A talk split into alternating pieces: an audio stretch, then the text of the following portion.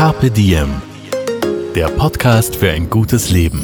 Daniela Zeller und Holger Potje, jede Woche abwechselnd im Gespräch mit inspirierenden Menschen. Welche Rolle spielt ein bewusster Lifestyle für Sie? Woraus schöpfen Sie Kraft? Über Ernährung, Bewegung, Bewusstsein und Erholung. Wie finden Sie die richtige Balance im Leben? Woran sind Sie gescheitert? Und wie sind Sie wieder aufgestanden? Wie gelingt Ihnen das? Was für Sie persönlich ein gutes Leben ausmacht. Carpe Diem. Heute mit der Abenteurerin und weltreisenden Travel-Autorin Waltraud Hable. Waltraud ist bei uns im Magazin die Abenteurerin. Sprich, sie geht auf Reisen. Das ist eigentlich ein Reportagenfeld, das du da beackerst. Das heißt Waltrauds Reisen und die erste Reise hat sie gleich an einen wahnsinnig spannenden Ort gebracht. Und zwar ist sie auf eine einsame Insel geflogen. Hallo Waltraud, schön, dass du da bist. Hallo, vielen Dank für die Einladung. Waltraud, du hast etwas mit Hollywoodstar Tom Hanks gemeinsam. Ihr wart beide auf einer einsamen Insel. Er im Jahr 2000, du 19 Jahre später. Wo warst du und wie lang warst du dort? Ähm, ich war, ich darf nicht genau sagen, wo ich war. Das ist, hat so ein bisschen eine Geheimniskrämerei, die kann ich später auch erklären, warum das ist. Aber ich war auf einem Archipel vor Indonesien. Ähm, es ist von Wien aus, waren es ungefähr 28 Stunden Anreise. Vier Flieger habe ich gebraucht, äh, ein Speedboot und zwei Tabletten gegen Seekrankheit. Danach war ich dort. du, was ja wahnsinnig spannend ist, ähm, Du kannst die Frage beantworten, die sich wahrscheinlich jeder schon mal im Leben gestellt hat. Äh, welche drei Dinge nehme ich mit auf eine einsame Insel? Ich kann dir gleich sagen, dass mit den drei Dingen, das wird nichts, äh, weil äh, du bist schon mal ohne Sonnenschutz, bist schon mal aufgeschmissen, ohne Reisepass kommst nicht hin und ein Spray gegen Moskitos hilft auch und dann hast du aber noch immer nichts zum Essen, beziehungsweise kein Messer. Also die drei Dinge sind schwer utopisch. Ähm, ich habe lang wirklich hin und her überlegt, was ich mitnehmen würde, bin aber dann ganz schnell draufgekommen, äh, das geht sich so nicht aus. Es waren deutlich mehr als drei Dinge, ähm, die man packen muss. Eben Sonnenschutz ist unablässlich, äh, unerlässlich, ähm, einen Reisepass brauchst, du brauchst Moskitoschutz, du brauchst ein Messer, du brauchst eine Decke, ähm, du brauchst äh, zumindest eine Wasserflasche, wo du Wasser auffangen kannst. Also ohne die drei Dinge, glaube ich, also wenn du nur mit drei Dingen fährst, wird das Überleben sehr, sehr schwer. Ich glaube, das hat sich dann innerhalb von 48 Stunden erledigt. Ja, das ist ein guter Punkt. 48 Stunden, wie lange warst du jetzt insgesamt auf der Insel? Sechs Tage und fünf Nächte. Und du kannst dich an jeden einzelnen Tag erinnern? Ich kann mich an jeden einzelnen Tag erinnern, ja. Okay, du hast jetzt den Trip gemacht. Äh, irgendwie die Aufgabe war einsame Inseln und Überleben? Oder was war der Ausgangspunkt für die Geschichte? Ähm, ich bin eigentlich über Facebook draufgekommen und habe einen Beitrag gesehen über einen Japaner, der 28 Jahre lang nackt auf einer äh, Insel in Japan gelebt hat und fand das wahnsinnig faszinierend. Also er hat sich so ein bisschen gegen... Ähm, äh, er wollte nicht in, in der normalen Gesellschaft leben, er war so ein bisschen ein Aussteiger und hat echt sein Ding durchgezogen.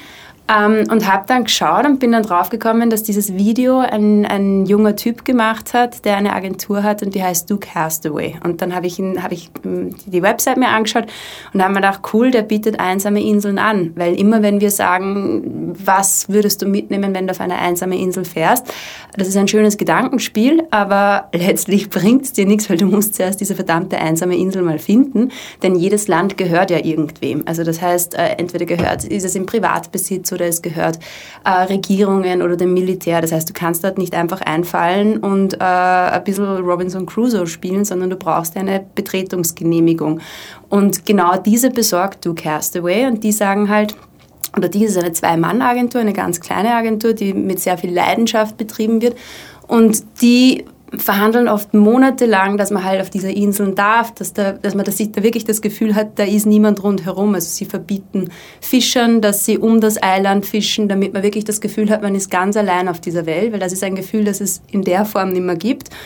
Und ähm, die organisieren das und, und, so bin ich mit dem in Kontakt getreten und habe irgendwie gesagt, hey, einsame Insel, kann ich es mal probieren? Ähm, ich habe keine Camping-Erfahrung, ich bin keine Survival-Expertin, aber dieses, ähm, die Aussicht darauf, einmal ganz allein auf der Welt zu sein, also auch wenn es nur vermeintlich so ist, aber ähm, das mal auszuprobieren und mit den Naturgewalten auf sich allein gestellt zu sein, fand ich spannend, weil ich habe irgendwie ein Bedürfnis in der Natur zu sein. Also manchmal wenn ich so durch die Stadt gehe, denke ich mir, ich bin so unruhig, weil ich halt so viel Energie von anderen Menschen aufnehme. Und da habe ich mir gedacht, die Natur beruhigt mich schon. Und das ist halt die extremste Form, äh, wie man sich beruhigen kann. Und dann habe ich mit dem telefoniert und habe gesagt, lass uns das machen. Ich würde gerne eine Geschichte draus machen. Und so hat das Ganze seinen Lauf genommen. Das heißt, also kurz zusammengefasst, äh, du musst mal die Agentur finden, die das vermittelt, die gibt es da draußen und dann... Na, du, äh, entweder findest du die Agentur oder du findest tatsächlich jemanden, der eine einsame Insel besitzt und schnappst dir das aus, äh, aber prinzipiell... Aber es gibt eine Agentur, bei der man solche Reisen buchen kann. Das ist Du Castaway, die gibt es seit zehn Jahren und die haben bisher keine Konkurrenz, mhm. keine Konkurrenz schlicht und einfach aus dem Grund, weil es auch nicht rentabel ist. Also das heißt, der verhandelt einmal eine Insel und dann monatelang, wochenlang setzt irgendein Dokument auf, dass er sagt, du, da dürfen jetzt irgendwie ein paar Europäer da, da draufgehen und dürfen, dürfen sich ausprobieren. Und kaum kommt dahin, zerreißen ihm das Dokument vor, der, äh, vor, vor seinen Augen und sagen, wir pfeifen drauf. Also es ist kein rentables Geschäft, aber der Typ betreibt das mit Leidenschaft und von dieser Leidenschaft habe ich profitiert. Okay, wie waren für die Geschichte die Regeln für dich? Also was musste erfüllt sein und was, was durftest du haben, was durftest du nicht haben? Wie war da der Ausgangspunkt? Also einsame Insel, die haben sehr strenge Regeln, was wirklich als einsam definiert wird. Das heißt, die Insel muss unbewohnt sein. Das heißt, es dürf, da darf kein Haus, kein Zeltverschlag, nichts drauf sein. Äh, es darf natürlich keine Straßen geben, es darf kein elektrisches Licht geben, es darf keine Wasserleitungen ähm, geben und sie ist idealerweise nur an einer Stelle zugänglich. Das heißt, man kann nur an einer Stelle ankern oder beziehungsweise vor der Insel ankern, weil das garantiert, dass man auch den Zutritt ähm, äh, kontrollieren kann. Denn es gibt ja immer wieder ähm, Fischer, die halt einfach um Inseln herumfahren und fischen und ähm, das muss man kontrollieren können, damit man halt das Gefühl hat, man sitzt nicht auf der Insel und schaut dann irgendwie zehn Fischerbooten zu. Das heißt, ein Eingang unbewohnt, ähm, unberührte Natur, so wie vor Hunderten von Jahren. Ähm, also nicht, dass da irgendwie mal alles niedergeholzt wurde und, und, und neu gepflanzt wurde, sondern es sollte relativ ursprünglich noch sein. Und das ist sehr, sehr schwer zu finden. Ähm, und es ist vor allem sehr, sehr schwer zu finden. Äh, man soll ja nicht aufs Festland schauen können, es soll kein Licht vom Festland rüberkommen. Ähm, und in, also vor Indonesien ist er dann fündig geworden. Das heißt, ich habe jetzt meine einsame Insel, ich fahre dahin, jetzt ist die Frage, wie komme ich mal zu der einsamen Insel und wie komme ich auf die einsame Insel dann? Ja, auf die einsame Insel kommst du nur, indem du schwimmst. Das war zumindest der Fall bei mir. Das habe ich auch nicht gewusst. Äh, ich bin ähm, dadurch, dass ich ähm, sehr lange unterwegs war, habe ich auch ein bisschen Gepäck mitgehabt, weil ich ja äh, also Zwischenstopps in, zum Beispiel in Kuala Lumpur hatte und da brauchst du irgendwie ein bisschen Gewand und mehr als einen Lendenschurz. Also insofern hatte ich äh, durchaus, ich glaube, 10, 15 Kilo Gepäck mit. Ähm, und wir sind dann auf diesem Speedboot und äh, fahren zu dieser Insel. Und äh, ich dachte mir, ich gehe da jetzt irgendwie lässig von Bord und betrete halt mein Eiland und beginne mein Abenteuer.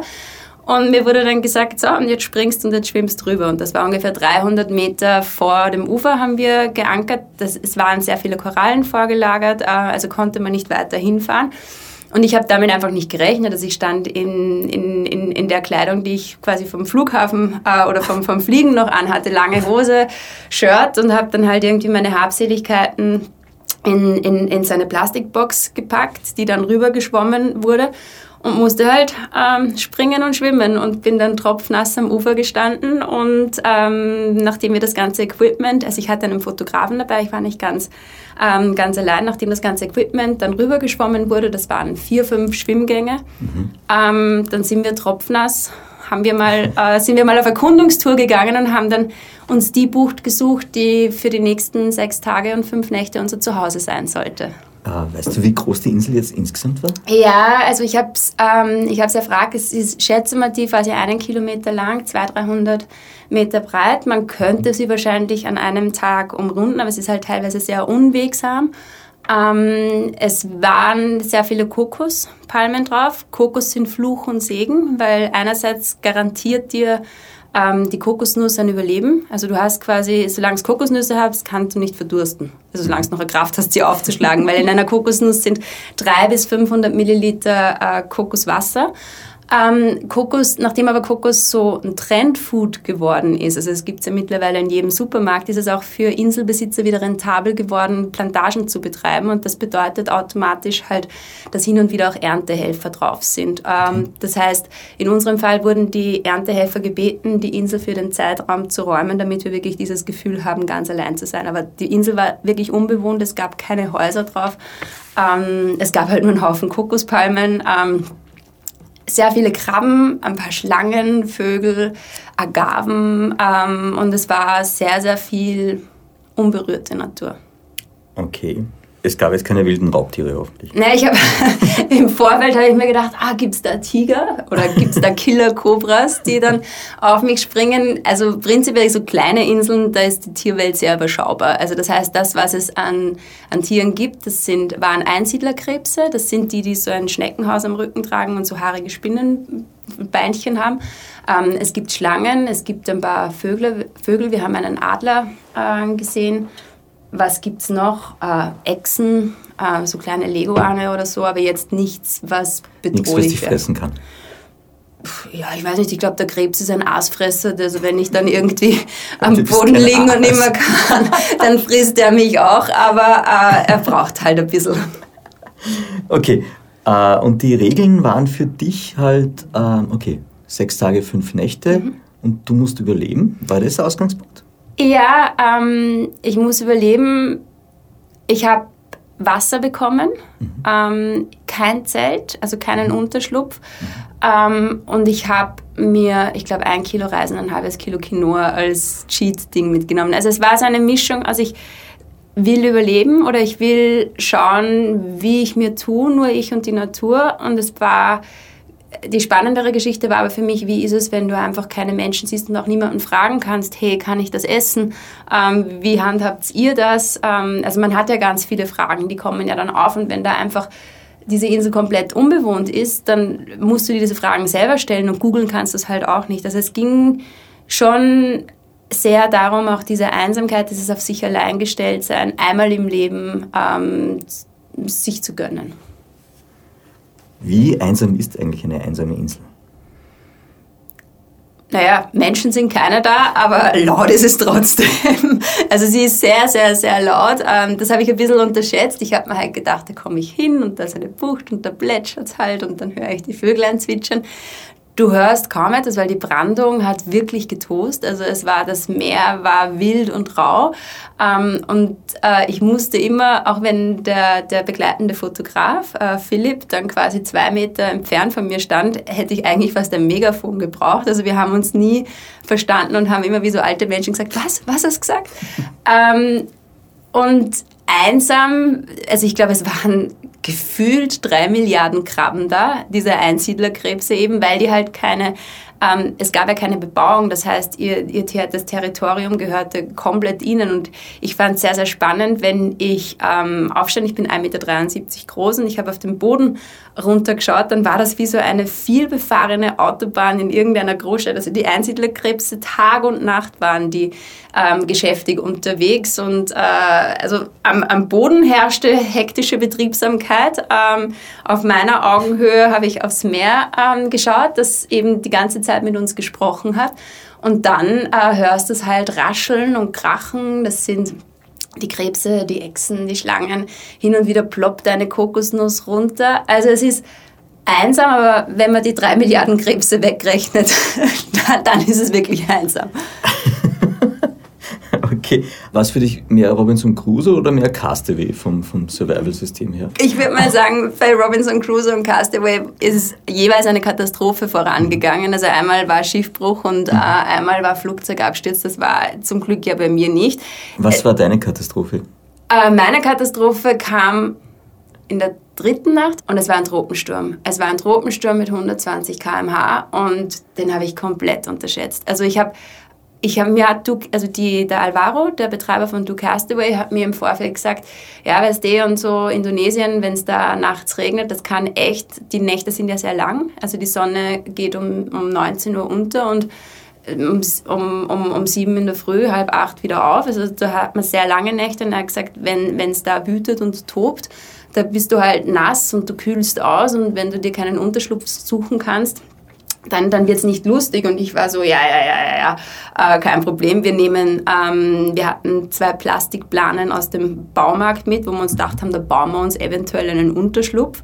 Äh, und ich nehme einen warmen Pulli mit und das war's. Und dann habe ich mich viel den wichtigen Fragen im Leben gewidmet, nämlich wie geht man gegen Killer-Cobras vor? Wie ist es, wenn man, wenn man sechs Tage nicht duschen kann? Und wie, äh, wie wird das zu keiner Geruchsbelästigung für den äh, Begleiter? Also das waren für mich die wichtigen Dinge. Und ähm, die wirklich wichtigen Dinge habe ich dann aber eben außer Acht gelassen, wie der Regen. Und das war am, am dritten, in der dritten Nacht, das war am Tag schon sehr, sehr schwül.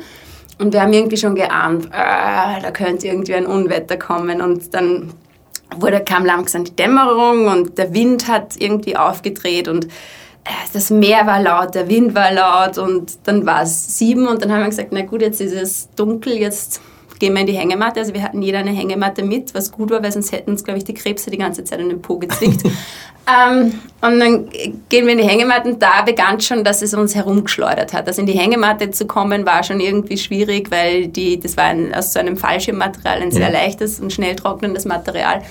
Und da hat es uns dann herumgewirbelt schon und da sind wir aber noch tapfer drin gelegen und haben uns gedacht, wird schon, wird schon, es regnet nicht, es regnet nicht. Und ähm, der Fotograf hat sich die Plane über die Hängematte gespannt. Grober Fehler, weil äh, durch den Wind war es so laut wie bei einem, in einem Güterwaggon plötzlich. Also wir haben die, das hat okay. geflattert und gerattert. Und ich habe die Plane dann über meine Hängematte geworfen und mit Steinen fixiert also ich, äh, und habe mir gedacht, irgendwie kriege ich schon Luft. Und es hat dann zu regnen angefangen und da hat sich dann herausgestellt, dass die Konstruktion von Philipp äh, unbrauchbar war, weil es ihn seitlich angeregnet hat. Meine hat gehalten, also ich lag in Embryonalstellung in der Hängematte und habe mit einer Hand die Plastikplane äh, an mich äh, gedrückt und habe halt versucht, so Unterschlupf zu finden. Und das ist die erste Stunde gut gegangen, während eben der Philipp schon tropfnass war. Ja. Und dann hat der Wind noch einmal aufgetreten. Es war wirklich, also es war entsetzlich. Es war irgendwann dann ich glaube, wir haben mal auf die Uhr geschaut, es muss gewesen sein, 1 Uhr nachts und da hat es gewütet. Also das kannst du dir nicht vorstellen. Da hat es Palmwedel von den Bäumen gerissen, das Meer hat geschrien.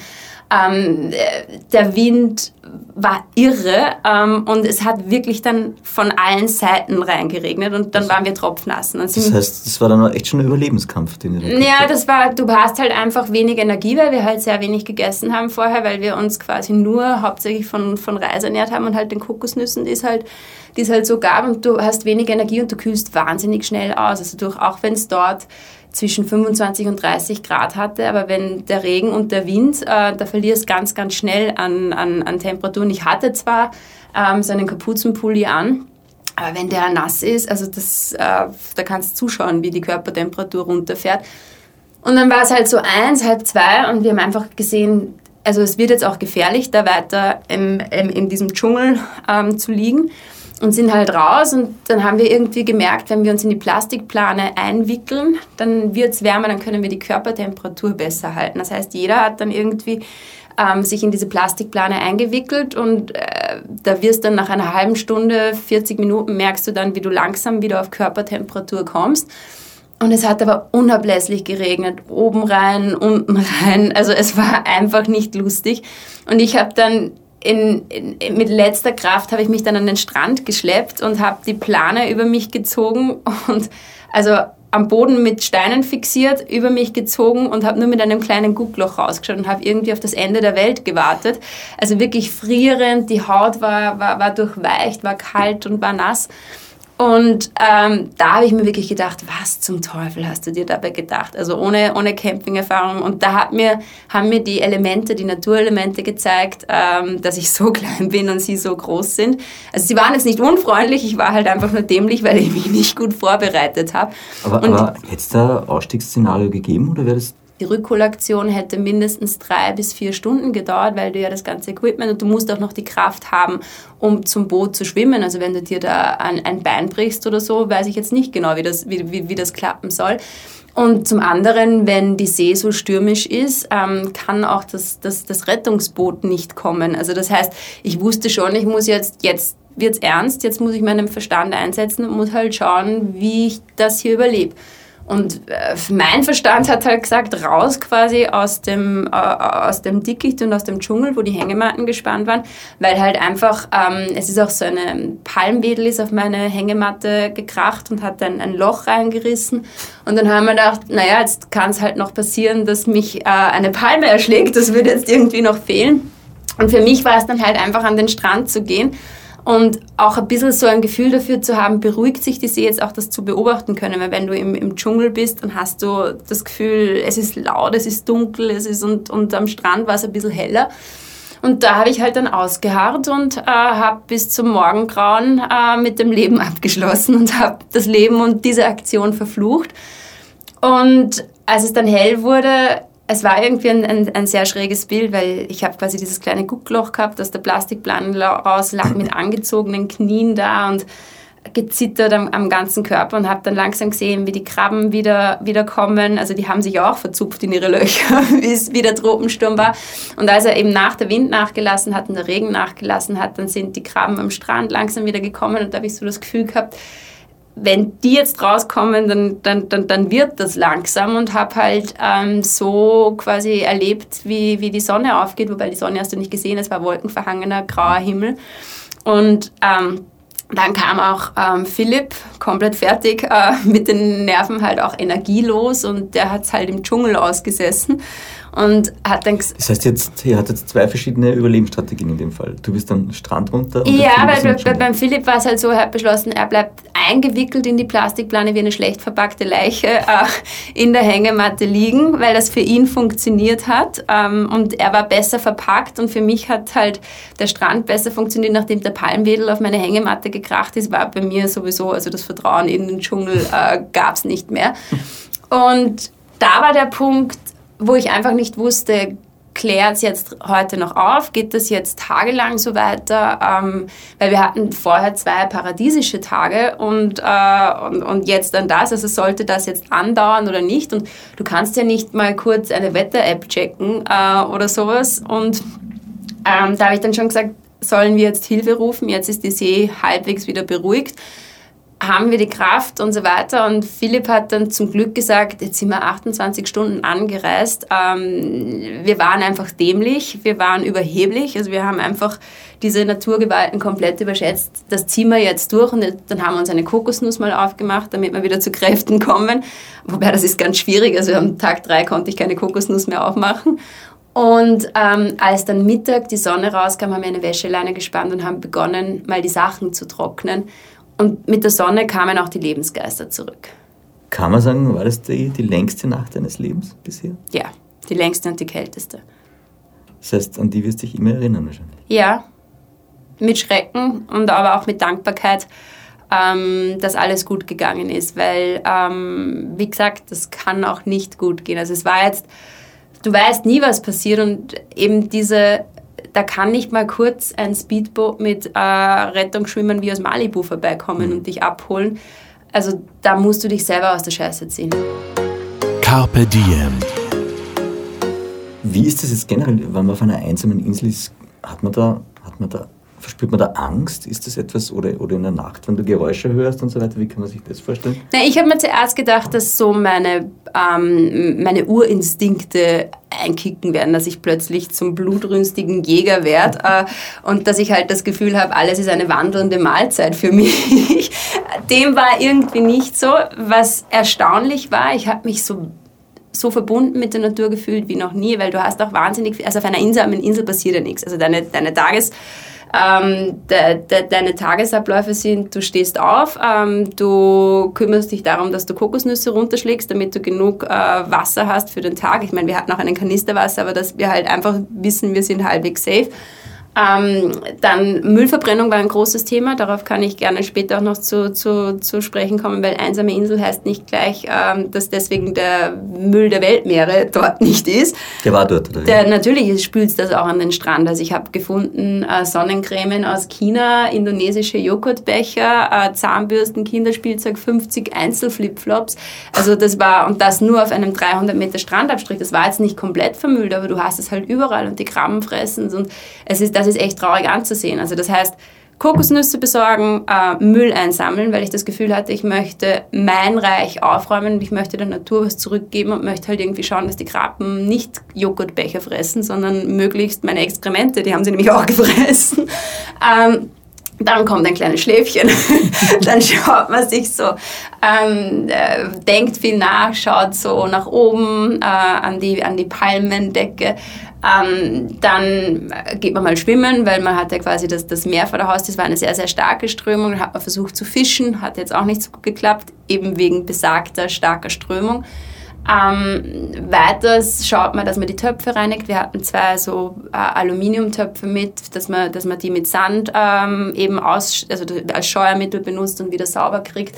Äh, man schaut, dass die, die Kleidung trocknet, weil irgendwie ist durch die hohe Luftfeuchtigkeit alles, ähm, alles immer so ein bisschen, bisschen feucht.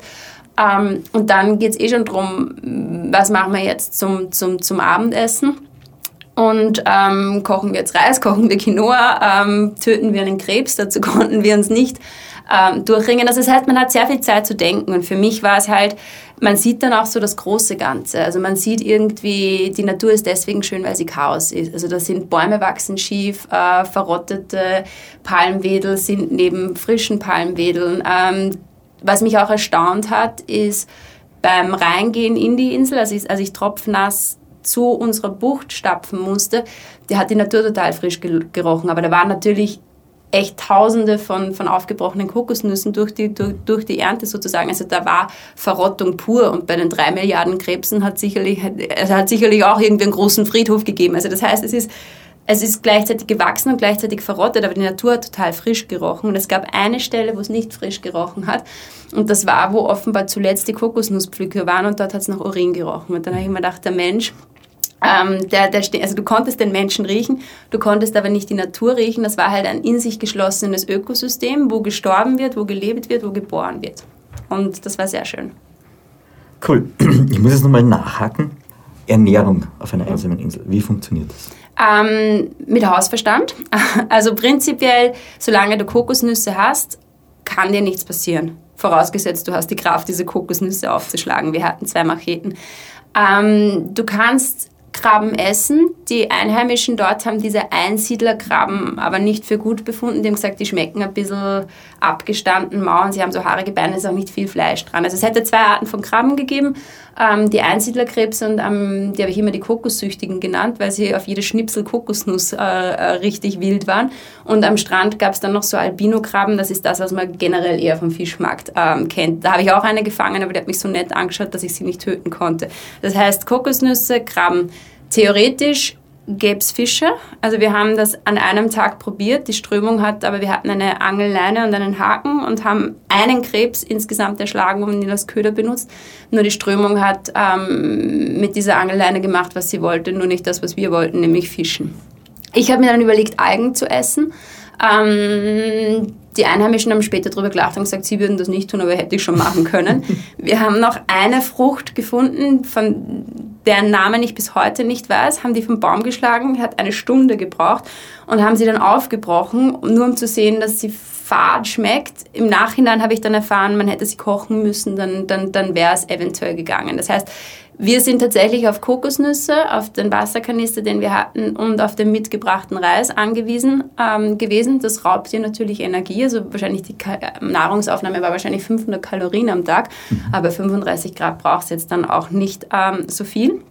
Aber, aber, ihr konntet dann Reis dann kochen oder wie habt ihr dann ja, Feuer haben, machen können? Naja, Feuer, die Natur stellt dir alles zur Verfügung. Solange es nicht regnet, hast du Treibholz. Treibholz brennt wie Zunder. Also, und abgestorbene Palmwedel. Wir haben mit Treibholz, Palmwedeln, ähm, abgestorbenen Kokosnüssen Feuer gemacht. Das hat wunderbar geklappt. Wir hatten ein Feuerzeug und wir hatten immer einen Topf mit.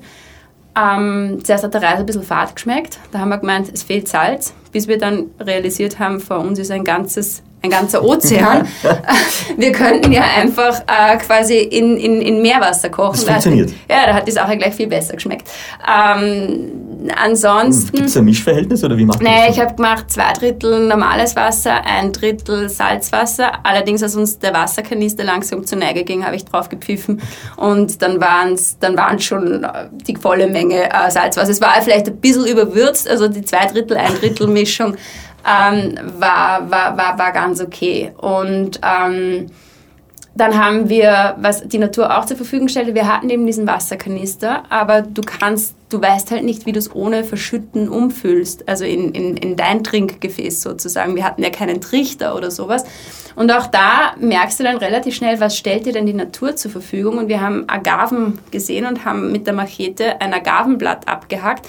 Und das war super, weil das war der perfekte Trichter. Damit geht nichts daneben und haben das halt immer zum Umfüllen in unsere Trinkgefäße, haben wir dieses Agaven äh, Blatt benutzt. Der Sand war eben unser Scheuermittel, äh, das Meerwasser meine Waschmaschine, ähm, die Kokosnüsse die wichtigste Nahrungsquelle. Also die Natur stellt ja alle zur Verfügung. Treibholz, auch die Palmwedel damit hätten wir theoretisch einen Unterschlupf bauen können.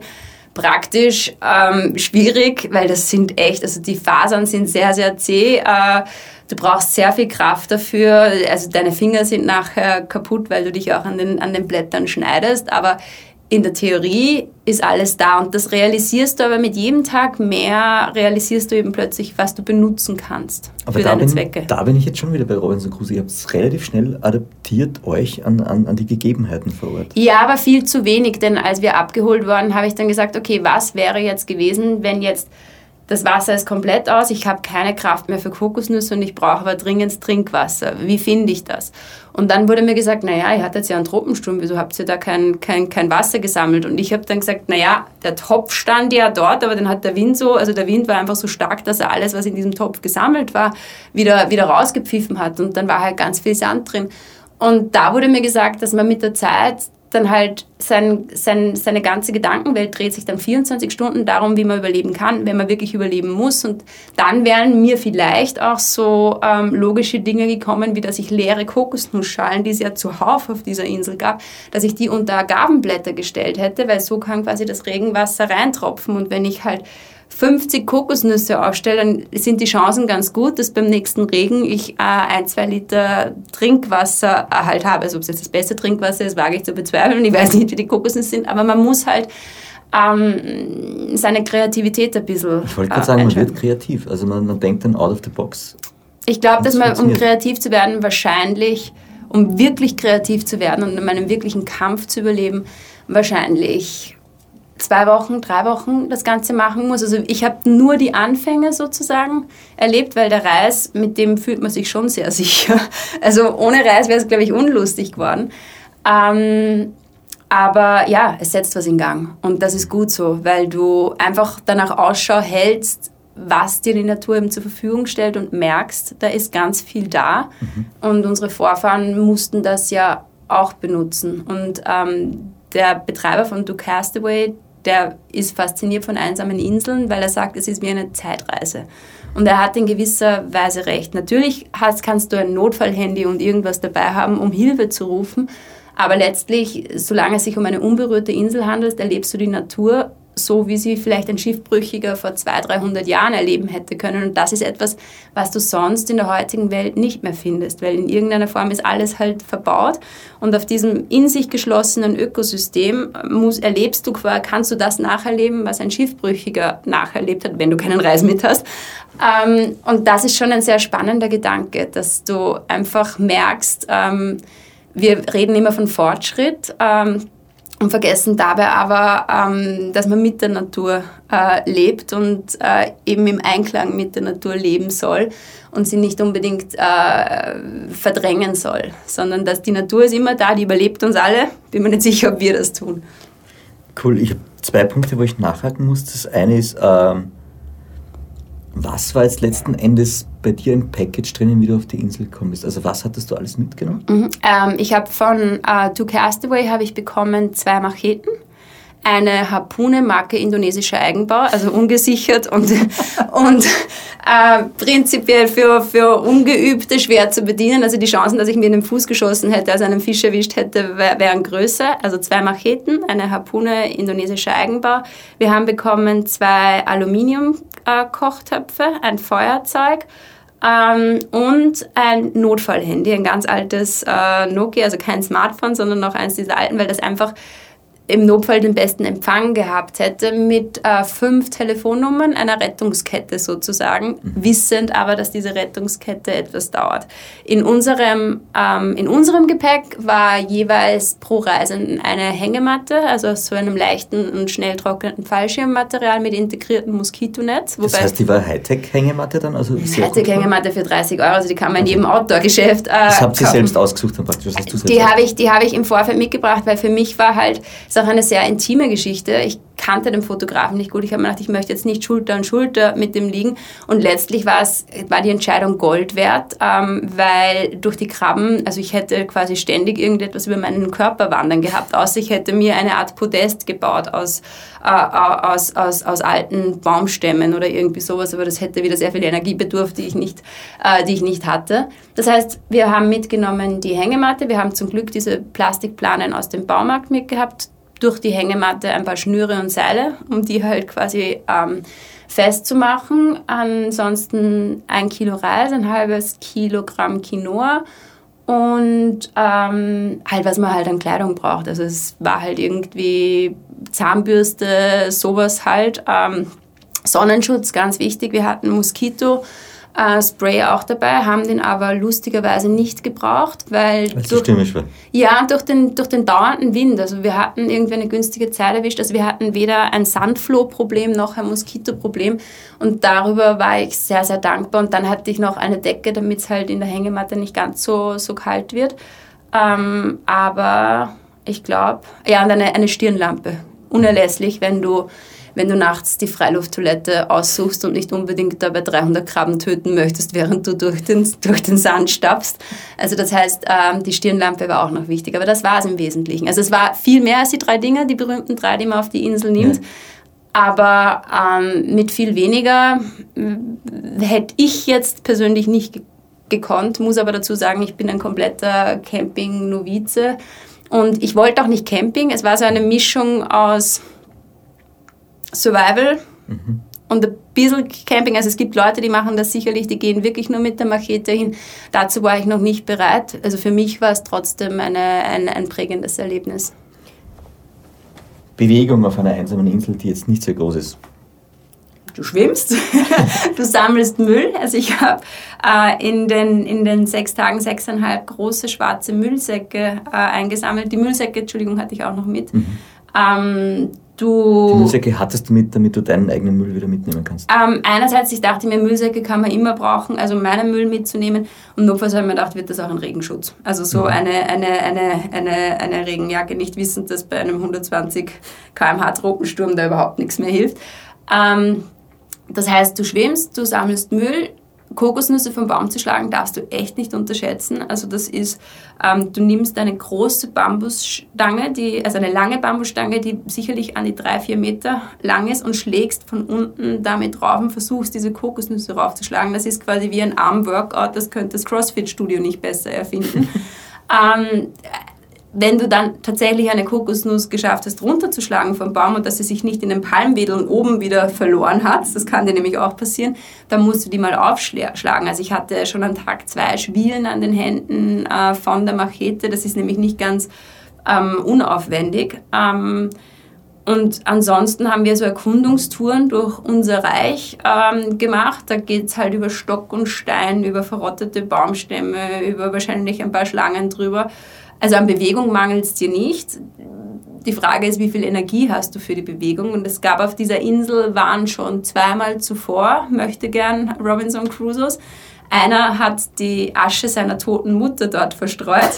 Ich habe gesagt, okay, so haben wir zumindest Gesellschaft. Also die Einheimischen fanden das, irgendwie, ja, die, die Befanden fanden das irgendwie befremdlich, weil die Einheimischen finden es sowieso verrückt, dass man, also in, in, in, in Asien ist es ja prinzipiell, da, ist, da spielt die Zusammengehörigkeit eine große Rolle und dass man sich quasi abschotten will von der restlichen Welt. Äh, ist irgendwie in deren Augen nicht geistig gesund. Aber eben diese Insel, diese Robinson Crusoes, die vor uns dort waren, die hatten offenbar genügend Energie, weil die haben jeweils ihren Namen in diese Palme geritzt und ich und Philipp, der Fotograf, sind dann davor gestanden und haben gesagt, wollen wir uns jetzt auch noch verewigen? Aber Waltraud und Philipp sind jetzt nicht die kürzesten Namen und wir haben dann beschlossen, wir haben dafür keine Energie. Okay, was, was, was die zweite Frage wäre, ist, ähm, weil du es vorher angedeutet hast, wie Wie lang wäre denn richtig lang oder, oder die richtige Länge gewesen, um, um dort auf der Insel zu sein, jetzt für dich gefühlt? Wie lange hätte es gebraucht, damit es passt, damit du sagst, du kennst das jetzt, du kennst dich jetzt aus, du wüsstest wie? Also für mich war es perfekt. Ich sage ohne Tropensturm, ohne dieses Drama äh, zur Halbzeit, ähm, hätte ich mir wahrscheinlich gedacht, Pipifax schafft jeder. Also der Tropensturm hat schon die Dinge gerade gerückt und ich hatte, ich habe quasi alles erlebt. Ich habe die Raffaello-Werbung, äh, also diesen wunderschönen Strand erlebt. Ich habe den Tropensturm überlebt und nach dem Tropensturm ist man ein bisschen demütiger. Insofern war die Dauer für mich perfekt. Ich glaube, ich hätte es noch vier, vier Tage oder sowas ausgehalten, also wahrscheinlich zehn Tage insgesamt. Vorausgesetzt eben, dass es in diesen, in diesen weiteren vier Tagen nicht die ganze Zeit stürmt. Das ist so schwer zu sagen. Die, der Anbieter, Duke Castaway, sagt, dass sie in der Regel äh, nicht länger als 10 oder 15 Tage empfehlen, weil irgendwann wird man einfach müde, man wird kraftlos. Und interessanterweise buchen die, die Kunden das auch ein, maximal zweimal. Das machst du eben nur ein, zweimal im Leben. Mhm. Danach hast du vielleicht schon Sehnsucht nach einer Insel, aber eben auch Sehnsucht nach ein bisschen mehr Komfort, also vielleicht nach einem, nach einem Hüttenverschlag oder so. Und äh, ich glaube, ich würde es gern noch einmal machen. Ja. Ähm, für mich war es rückblickend ein, ein ganz, ganz tolles äh, Erlebnis, das mich eben mit der Natur sehr verbunden äh, hat und wo du einfach auch deine Beobachtungsgabe schulst und wo du irgendwie merkst, wie viel Energie dir deine Mitmenschen mitunter geben, aber eben auch nehmen. Also für mich war es dann so, wenn du wieder in die Zivilisation gehst und halt einfach vielleicht irgendwie einen gehetzten Rezeptionisten erlebst oder einen mürrischen Taxifahrer, dann merkst du, dass du das irgendwie aufnimmst und verarbeitest. Und auf der Insel hatte ich diesbezüglich nichts, da musste ich mich nur mit Philipp, dem Fotografen, arrangieren und ansonsten war es aber nicht. Das heißt, ich habe sehr viel Kraft in der Natur bekommen und habe halt irgendwie gemerkt, eben wie viel Kraft sie gibt und wie viel, wie wurscht du der Natur bist, aber auch wie freundlich sie zu dir ist, weil sie dir prinzipiell alles zur Verfügung stellt, was du brauchst, um auf diesem Planeten in irgendeiner Form zu leben. Carpe Diem. Körperpflege auf einer einsamen Insel. ja, war ein Thema. ähm, war ein Thema. Ähm, also die ganze Haut klebt ab Tag 1. Ähm, ich hatte noch dazu das Pech, dass auf meine Hängematte auch Baumharz getropft ist. Das heißt, äh, ich habe noch einmal eine extra Glasur quasi bekommen. Ähm, du müffelst ab Tag 1, du gehst ins, in, ins Meer, das ist quasi die Badewanne, dann müffelst du nimmer. Also du tust gut daran, zwei, dreimal am Tag ähm, in, in, in, ins Meer zu gehen. Irgendwann habe ich so das Gefühl gehabt, Sonnenschutz spielt eh keine Rolle mehr, weil die Dreckschicht auf meiner Haut ein, ein guter UV-Schutz äh, sozusagen ist. Meine Haare, ich habe ähm, sehr feine Haare und wellige Haare, sehr frisanfällige Haare, die waren also ab Tag drei, glaube ich, waren die wie so ein Dreadlock-artiger Biberschwanz auf meinem Hinterkopf. und ich wusste einfach, am ersten Tag habe ich noch sehr generös äh, das Trinkwasser, ich habe mir eine, einen halben Liter Trinkwasser ins Haar gegossen, um es eben rauszukriegen. Irgendwann merkst du dann, dass Trinkwasser kostbarer ist, äh, als, äh, als dass du eben gut aussiehst und habe das eben nicht mehr gemacht. Also die Haare haben gelitten, die habe ich halt irgendwie versucht zu entwirren. Ähm, die, die äh, Körperhärchen sind gesprossen und irgendwann ist es dir aber auch egal. Ähm, und ich glaube eben nicht, dass ich gestunken habe, kann es jetzt aber auch nicht mit Sicherheit sagen. Mein Glück war, dass der Fotograf zwei Wochen vorher eine Polypenoperation hatte und gesagt hat, er riecht eh nichts. aber die Nägel sind, sind dreckig, allein durch die Harpunen, weil die rosten halt sehr stark durch die, ähm, durch die Luftfeuchtigkeit und durch, durch den Salzgehalt. Das heißt, du hast immer, sobald du die Harpune nur angegriffen hast, hast du halt quasi dieser Rost hat ähm, auf dich abgefärbt. Ähm, die Haut war klebrig, 24 Stunden lang die Haare verloren. Ähm, Zähneputzen, ja, zweimal täglich geht, äh, ja. geht. und ähm, so Frage, Sachen wie Toilettenpapier, die ganze Welt braucht kein Toilettenpapier, nur quasi die westliche Welt äh, braucht, also darauf verzichtet man. Ähm, das geht sich aus mit Blättern dann, oder wie? Das geht sich so aus und notfalls den Rest erledigt äh, das Meer. Ähm, und ja, also man ist schon sehr froh, wenn man, wenn man wieder eine Dusche hat danach. Und ähm, die, die erste Möglichkeit, die ich nach der Insel hatte zu duschen, die hatte gleich mal einen Stromausfall. Und also ich hatte mich wahnsinnig darauf gefreut und konnte dann nicht, ging auch. Was träumt man auf einer einsamen Insel? Viel, ständig. Ähm, wilde Sachen, gute Sachen. Ähm, ich hatte so Flashes wie von eben Dingen, die mich vor der Abreise beschäftigt haben. Von einer Freundin ist der Vater gestorben und ich habe ihr geholfen, das Begräbnis zu organisieren. Und das sind halt teilweise Namen, die ich in meinem Leben sonst, also die in meinem Leben sonst keine Rolle spielen, sind da irgendwie aufgetaucht. Ähm, man träumt ständig, aber man kann sich dann, ich, kon, ich konnte mich zum Beispiel teilweise nicht mehr, dran erinnern, aber ich weiß, da ist ordentlich abgegangen. Und ich konnte auch nicht lesen. Also ähm, Philipp hatte zwei oder drei Bücher dabei. Ähm, der hat gelesen, ist aber auch in einer anderen Situation. Der hat drei Kinder, ist verheiratet und war, für den war das zum ersten Mal im Leben, dass er quasi so komplett sich rausnehmen konnte, während ich ja eine Weltreise gemacht habe und darin schon ein bisschen geübter war. Und in meinem Kopf war es so laut, ich konnte nicht lesen. Also ich hatte zwei Bücher mit und ich habe immer in die Luft geschaut und habe mir eben, eben so Dinge ich, ich habe beobachtet und habe versucht, in einen Kontext zu bringen, eben dieses wunderschöne Chaos der Natur, das eben gerade weil Ski verrottet und so weiter ist, gerade deswegen ist es schön. Ich habe die Krabben betrachtet, die, ähm, ich habe versucht, ein System rauszufinden, wie diese Krabben sich organisieren, ob die rosaroten und die grünen jetzt verwandt sind und äh, ob die kleinen jemals wirklich groß werden. Ähm, ich habe eben geschaut, was mir die Natur sonst noch zur Verfügung stellen könnte. Und in, im Kopf geht es sehr, sehr ab. Und das ist, das ist, das ist unbezahlbar, weil das, das hast du sonst nicht. Also wenn man hier beim Fenster rausschaut, dann sieht man vielleicht ein, ein, ein Hausdach oder man sieht ähm, in der Ferne irgendwo Bäume, aber dass du jetzt so wirklich es studieren kannst und studieren kannst, wie ein Palmblatt aufgebaut ist ähm, oder welche Mischung hier im Sand ist. Ist es eine Mischung aus Asche oder dass du dir Spuren anschaust. Wir hatten auch eine Schildkröte nachts zu Besuch. Ich habe sie leider nicht live erlebt, habe mir beim nächsten gedacht, Tag gedacht, da war jemand, da sah aus wie Traktorspuren. Also in der Mitte war es platt okay. und seitlich hattest du halt quasi von den, von den Füßen die, diese Bewegungen. Und es hat sich echt über unseren Strand gezogen und ich war, also war da jetzt jemand da und wir haben es nicht mitgekriegt, bis wir realisiert haben, das waren Schildkröten oder eine Schildkröte, die hierher kam, um ihre Eier abzulegen mhm.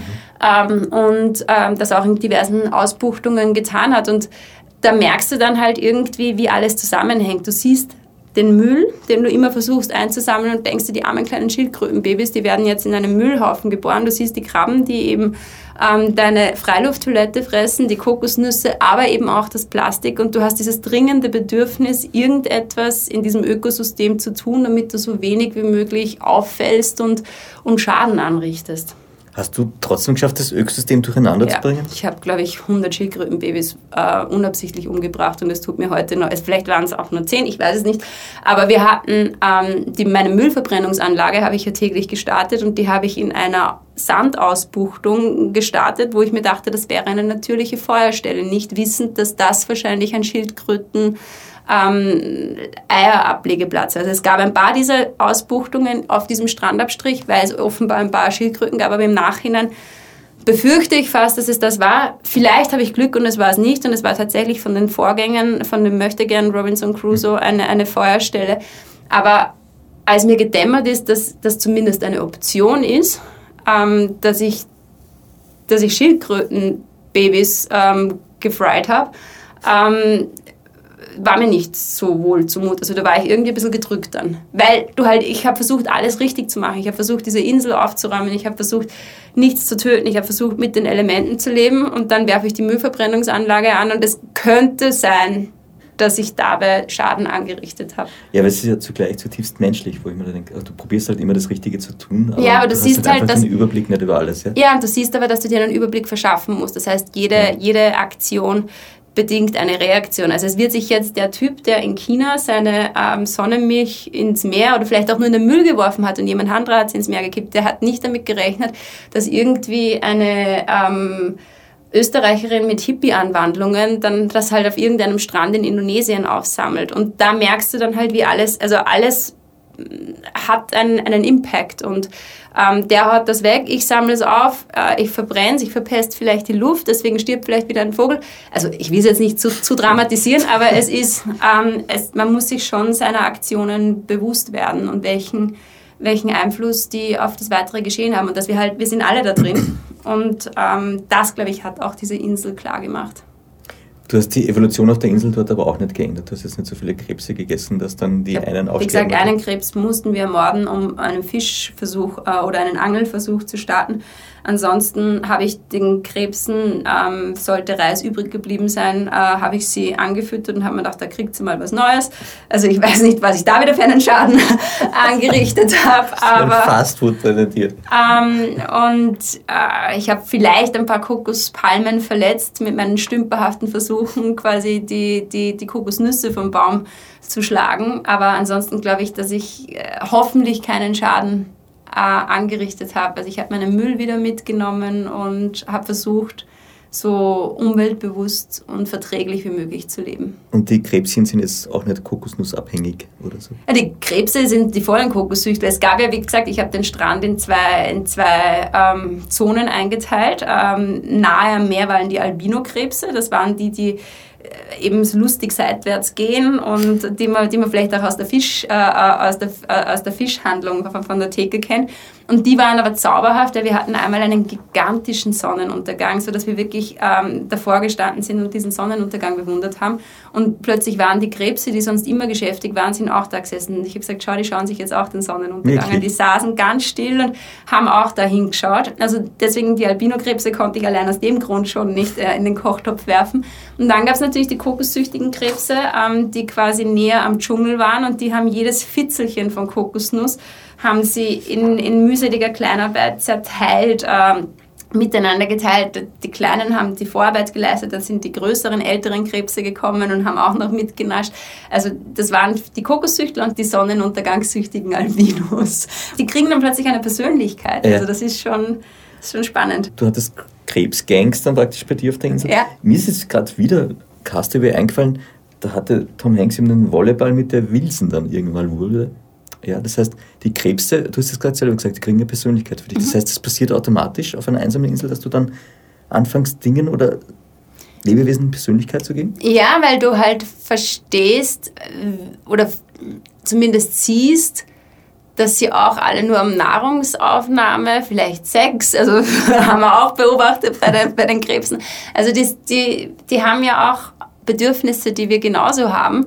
Und ähm, ich gab einen, einen, einen Einsiedlerkrebs, der hatte, die tragen jetzt ein Schneckenhaus mit sich rum und das war verletzt. Also das heißt, ähm, das war an einer Seite aufgerissen, vielleicht ist er, keine Ahnung, irgendwo runtergefallen oder irgendwo in einen Nahkampf gekommen und den habe ich immer wieder gesehen. Also der, der hat einen gewissen Wiedererkennungswert, weil er halt immer am Abend aufgetaucht ist und halt aus dem, aus dem Dickicht rausgekrochen ist und dann ähm, vorbeigeschaut hat. Und ja, sie bekommen eine Persönlichkeit und sie sind, du bewohnst es mit ihnen und ähm, das ist eigentlich ein sehr, sehr schönes Erlebnis. Das heißt, dein Wilson waren die Krebse vor Ort. Ja. Und ich fand die, ich fand die, ich fand die zauberhaft. Also ich habe die oft hochgehoben und habe mir dann die Babykrebse angeschaut. Die hatten so ganz kleine rosarote ähm, äh, Zangen und Klauen und haben halt irgendwie, die haben auch nie versucht, auch die Großen haben nie versucht, mich zu zwicken, sondern ich bin irgendwann mal nachts beim Feuer gesessen und plötzlich ist ein richtig großer, also Handteller großer Krebs ähm, auf meine Hand ähm, quasi und der hat aber nicht gezwickt oder irgendwie sowas, sondern das war halt so, dass der mich nur anstupst und sagt, hey, was machst denn du da? Und dann habe ich irgendwie gesagt, hallo, wie geht's dir und so. Also du, die werden deine Freunde. Und temperaturmäßig war es aber da in der Nacht und am Tag eigentlich angenehm aus, es kommt dann eine Stunde. Ja. Also es hatte wahrscheinlich untertags 25 bis 30 Grad und nachts dann so um die 22, 23. Also eine Decke war schon angenehm zu haben. Ohne Decke wäre es notfalls auch gegangen. Zehn Dinge, die man mit einer Kokosnuss anstellen kann. Ganz viele Dinge kannst du mit einer Kokosnuss. Also wie wir gelernt haben, kann man sie trinken, man kann sie essen, äh, man kann sie als Aufbewahrungsgefäß für, für, für Trinkwasser benutzen, man kann sie als, ähm, also sofern sie getrocknet sind, die Fasern, ähm, für, für, fürs Feuer äh, benutzen. Du kannst das ist jetzt ein bisschen mehr als die Nuss, aber du kannst mit einem Palmwedel kannst du dir ein, ein, ein Dach bauen. Du kannst mit einer Kokosnuss, die gerade austreibt, also einen sehr jungen Kokosnussbaum, kannst du dir quasi das Palmherz, das es bei uns in, äh, im Supermarkt in der Dose gibt, äh, kannst du gewinnen. Bei Kokosnüssen, die ein bisschen weniger ausgetrieben haben, ähm, also die jetzt nicht hüfthoch sind, sondern vielleicht nur kniehoch sind, ähm, wenn du die aufschlägst, die haben eine styroporartige, mousseartige Konsistenz. Also das ist eine, eine ganz neue Geschmacksrichtung auf der, der Kokosnuss-Ebene. Ähm, du kannst sie als die Bäume als äh, Pfeiler für deine Hängematte äh, benutzen. Was noch? Ähm, ich nehme mal an, es nisten Vögel drin. Also du kannst, mhm. die, für mich bedeuten Kokosnüsse und Kokospalmen leben. Also wir haben irgendwie alles, da kannst glaube ich auch alles verwerten. Ich habe irgendwo mal gelesen, eine Kokospalme kann restlos verwertet werden. Also die Agaven waren ja auch sehr hilfreich in Sachen Wassergewinnung. Ähm, Wahrscheinlich hätte man die auch wahrscheinlich ein bisschen kochen können, wenn man sie ein bisschen, bisschen reinschnippelt. Hätte mhm. ich dann wahrscheinlich an Tag 10 ausprobiert, ähm, wenn dann der, der Reis ausgegangen wäre. Aber ja, indem du beobachtest und indem das dein Umfeld ist, denkst du halt drüber nach, was die denn noch alles für dich tun könnten. Das ist ja ganz nett. Ich kenne dich ja ein bisschen und ich weiß, du reist ja eigentlich ganz gern auch mal ganz gern komfortabel. Jetzt das war das ja mal genau die Diplomatisch ausgedrückt, ja. Das ist genau die Kann andere. gut Geld verbrennen auf Reisen.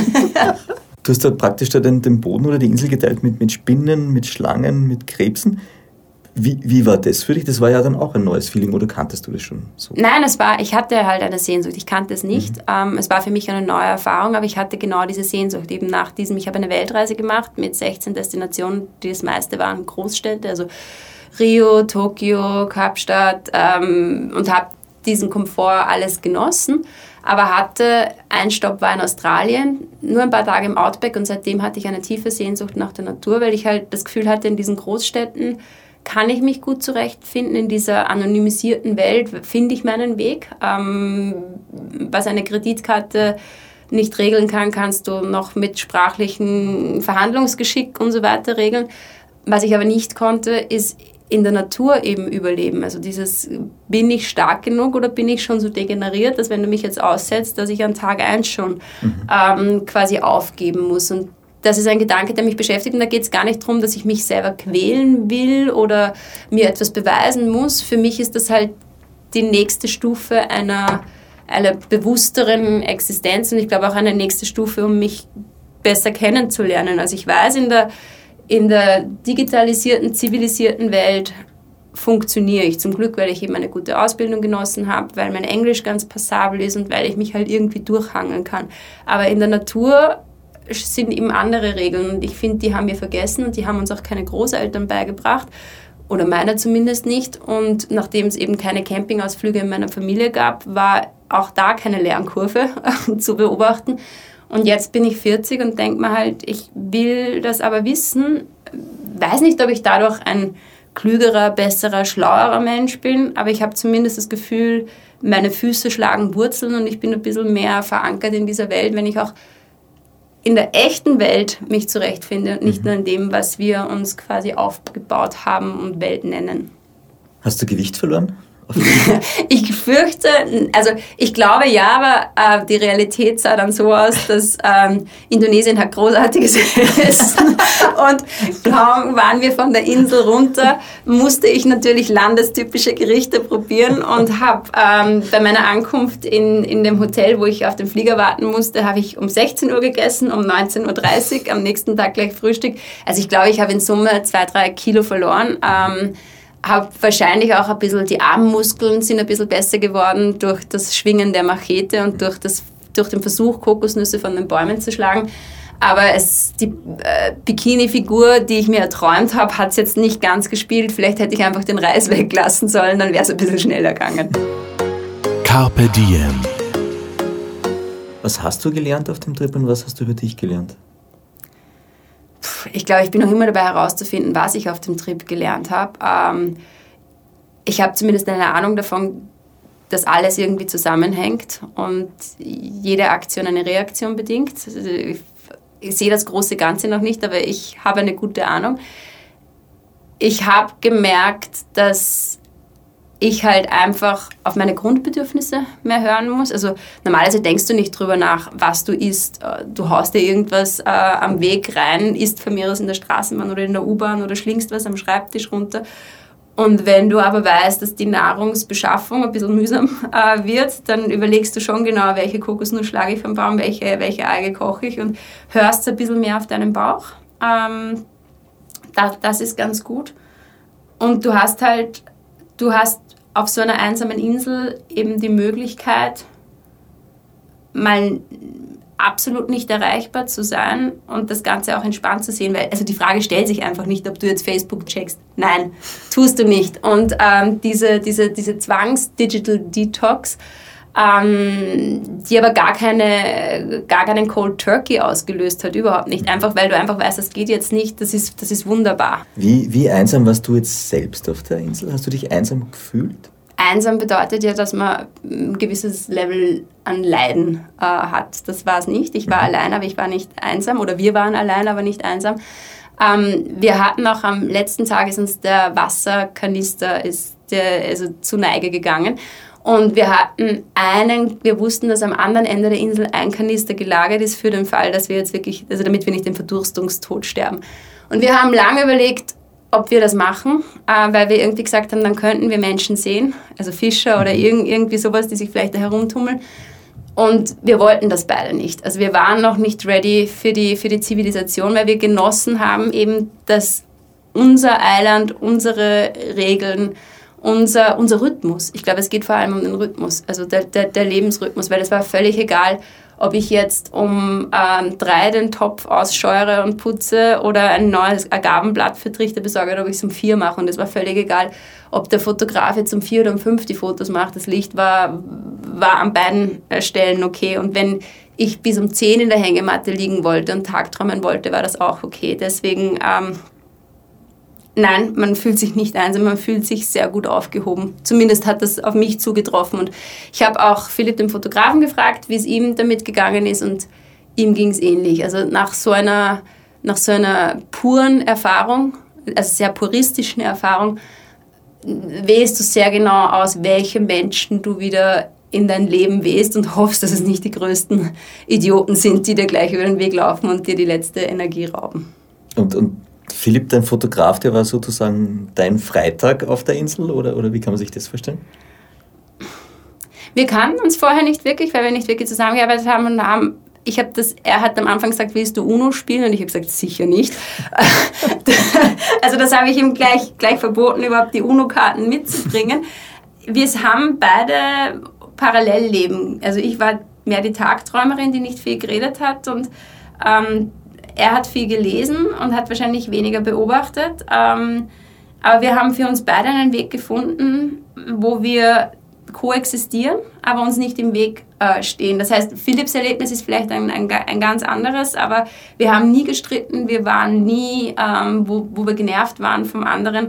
Wir waren wirklich, es war Teamarbeit. Also wenn er einfach gesehen hat, ich kann, ich sabel jetzt, ich säbel jetzt schon irgendwie 45 Minuten an der Kokosnuss herum und krieg sie trotzdem nicht auf, dann hat er einfach mehr Kraft gehabt und hat gesagt, komm, ich, ich, ich helfe dir. Und ich habe halt dann irgendwann gesagt, hast du Hunger, du musst was essen, du musst was trinken. Äh, ich kümmere mich halt um das. Ich mache das auch im, im normalen Leben sehr gern. Ich koche gern und mhm. bewirte gern. Und ich habe halt mit dem Karren, was es hier gab, habe ich dann halt äh, Bewirtung gespielt. Ähm, aber ich glaube, er hat es ein bisschen anders erlebt, aber nichtsdestotrotz nicht, nicht weniger schön. Aber das klingt jetzt auch so, als könntest du ein Rezeptebuch für einsame Inseln erstellen. Reis und Quinoa mit einem Hauch Meerwasser, vielleicht einem, äh, äh, einer kleinen Prise Algen und wenn man Glück hat, ähm, würde man vielleicht einen Fisch fangen. Nur äh, an meine Angelkünste glaube ich da jetzt nicht und ich glaube, ich würde eher die vegetarische Variante servieren. Und Muscheln waren auch kein Thema, die gab es da Muscheln habe ich auch gesucht, bei denen hätte ich weniger ein Problem gehabt, sie in den Kochtopf zu werfen. Ähm, wann hätte ich wahrscheinlich danach tauchen müssen, ähm, hätte wieder bedingt starke Strömung, wieder viel Kraftaufwand. Und ich war irgendwie happy mit dem, was ich hatte. Aber ich sage dir, je, je mehr Tage du damit verbringst, desto mehr machst du dich halt auf die Suche. Ähm, Muscheln wären sicherlich eine Option gewesen, ja. Was sich jetzt vielleicht der Hörer draußen fragt, ist, okay, jetzt habe ich Lunte gerochen, ich finde es total spannend und, und möchte es selber ausprobieren, klingt wahnsinnig gut. Aber was, was kostet mich das? Ähm, es gibt zwei, also wir reden jetzt vom Abenteuermodus. Du Castaway bietet ja auch den Komfortmodus an, wo du eine sehr ähm, spartanische Holzhütte zumindest hättest, vielleicht sogar mit, mit Solarpanels, aber trotzdem noch, also die bieten ja eine Einsamkeitsgarantie an. Das macht Du Castaway eher so besonders. Sie sagen, wenn du diese Insel hast, dann stellen wir sicher, dass du keine Person triffst. Ähm, uns hat es für die eine Woche 600 Euro gekostet. Das klingt jetzt erstmal viel. Wir hatten aber quasi einen Sonderpreis, weil wir waren Testpersonen. Diese Insel war in der Form noch nicht ganz ähm, erprobt, dass er halt nicht sicherstellen konnte, dass wirklich keiner kommt, weil er hat ein, mit einem neuen lokalen Team, also er arbeitet ja immer mit, mit Einheimischen zusammen, ähm, er hatte einen neuen Bootsführer, der uns rübergebracht hat und hat halt einfach gesagt, weil er eben nicht 100 pro diese Einsamkeitsgarantie geben kann, wir hatten sie letztlich, war es ein bisschen ein günstigerer Tarif und wir haben ihm quasi geholfen, diese Insel zu testen und auch zu schauen, ähm, es waren zwar schon zwei Leute vor, wer testet sie meistens mit vier, fünf Leuten, um alle Eventualitäten zu kennen. Also gibt es hier Fische, ist es leicht zu fischen? Nach unserer Meinung nicht. Äh, wie ist der Kokosnussbestand? Ähm, wie, ist die, wie ist die Strömung? Ist das zu gefährlich? Ähm, hast du in der Ferne Fische gesehen? Haben die sich dran gehalten? Also das alles will er wissen. Das heißt, wir haben 600 Euro für eine Woche bezahlt. In der Regel startet der Abenteuermodus, ist sonst ein bisschen teurer, als wenn die Insel bereits erprobt ist. Du beginnst ungefähr bei, bei 1000 Euro, kannst aber auch mit all deinen Freunden da draufziehen. Da ist die Boots, also da ist die Inselmiete dabei. Da, das muss ja auch irgendwie, entschädigt er die, die Leute, die sie ja besitzen oder sollten da Kokosnusspflücker ja. drauf sein, entschädigt er die. Ähm, du hast das Boot dabei, das dich hinbringt und abholt. Du hast die Abholung vom Flughafen dabei und du hast halt ähm, das Equipment, ähm, eben Macheten, Harpune und so weiter, was sie dir stellen und dieses Notfallhandy und diese, diese Rufbereitschaft, falls irgendetwas wäre. Das beginnt ungefähr bei 1000 Euro. Im Komfortmodus bist du schon einmal bei 2000 Euro pro Woche. Es gibt auch ganz, ganz tolle Inseln ähm, in Ozeanien und äh, ich glaube bei Tonga und so, die sind halt sehr schwer zu erreichen. Da hast bist mit 28 Stunden Anreise, kommst da nicht durch.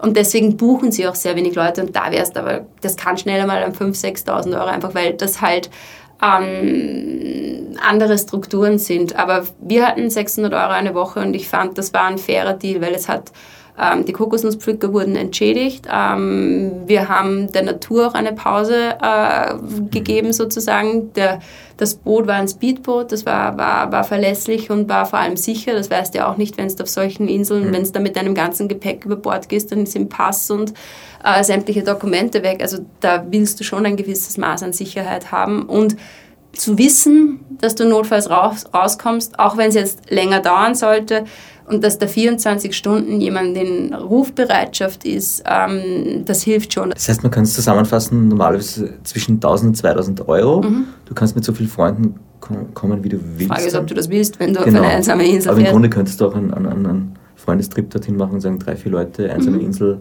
eine Woche.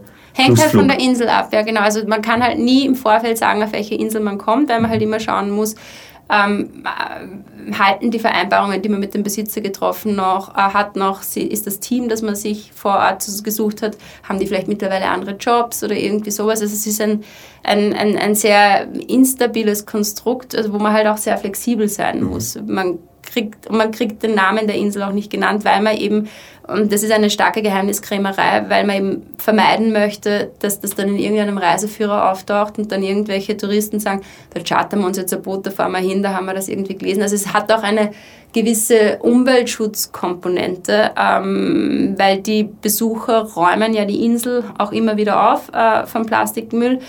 Ähm, und die Insel kriegt eine Pause, sollten dort drauf Kokosnussplantagen sein. Und ähm, in fünf Jahren, die Insel, wo wir waren, wird es wahrscheinlich in fünf Jahren in der Form nicht mehr geben, weil einfach chinesische Investoren da sind und weil Ressorts drauf gebaut werden und weil sie einfach noch halbwegs vernünftig zu erreichen ist. Also du musst nicht eine komplette Weltreise machen, um, um, um, um, sie, um sie zu erreichen. Und deswegen ist du Castaway eher pessimistisch, dass es in fünf Jahren diese Insel noch gibt. Und das heißt, da muss man halt irgendwie eine neue suchen, die ebenfalls wieder diesen Anf diese Anforderungen hat, dass sie schwer zugänglich ist, dass sie keinen Blick aufs Festland hat, dass sie gleichzeitig Kokosnüsse bietet zum Überleben. Ähm, und dann beginnt die Suche vom Neuen und es wird halt immer weniger. Mit jedem Jahr gibt es weniger einsame Inseln. Und wer halt immer die Möglichkeit hat, das zu machen, ähm, ich kann es nur empfehlen. Das heißt Sundowner mit Kokosnussmilch und Krebsen. Kokosnussmilch nicht, Wasser. und am Abend hast du schon nicht mehr die Kraft. Man muss da immer ein bisschen Abstriche machen. Aber, und, und danach geht es halt relativ schnell ins Bett, weil wenn die Sonne weg ist, wir haben auch einen ganz tollen Sternenhimmel äh, gesehen und Philipp hat ihn sogar fotografiert. Aber du bist meistens noch eine Stunde dann im Freien, du bist ja den ganzen Tag im Freien, du bist ungeschützt und in der Hängematte zu liegen und wenn du dann um drei Uhr nachts auf die Freilufttoilette äh, wankst und halt kurz hochschaust und siehst, dass am Firmament ein Stern nach dem anderen angeknipst ist und dann am nächsten Morgen auch noch weißt, dass wahrscheinlich noch eine riesen Schildkröte irgendwo rumlag und, und, und, und gerade für die nächste Generation an Schildkröten gesorgt hat, dann sind das schon beeindruckende Erlebnisse. Tom Hanks hat für sein Inselabenteuer ein paar Millionen bekommen. Was hast denn du gekriegt? Etwas für Bilder für die Ewigkeit oder für meine Ewigkeit und ein Gefühl, dass das alles schon gut wird. Also, dass, dass, dass ich gut aufgehoben bin, da wo ich bin und ähm, das Gefühl, dass wenn ich mit offenen Augen durch die Welt gehe, Optionen sehe, wo vielleicht vorher Probleme waren. Es geht halt eher darum, kannst du mit dir alleine sein. Ähm, viele Menschen können das nicht. Ich kann das ganz gut. Ich bin da vielleicht auch, äh, auch speziell.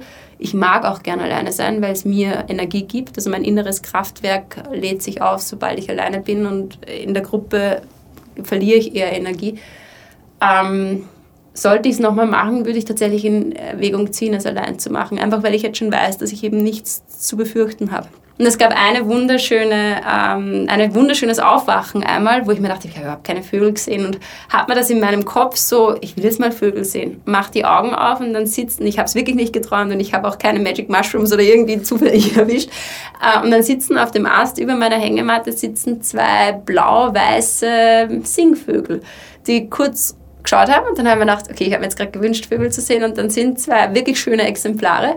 Und die sind dann auch ganz schnell wieder weggeflattert, habe ich nachher nie mehr wieder gesehen, aber es war irgendwie schön und das hat mir halt auch meine Verbundenheit mit der Natur wieder gezeigt. Das mag jetzt ein bisschen hippiesk klingen und ein bisschen esoterisch und das trifft jetzt auf meine Person nicht ganz zu, also ich würde mich als offen bezeichnen, aber ähm, die, die, der, der Vogelbesuch war ähm, so ziemlich am letzten Tag und ich glaube, dass dass ich da was verstanden habe, wie man gewisse Dinge anzieht und wie man gewisse Dinge, wie Wünsche vielleicht wahr werden können.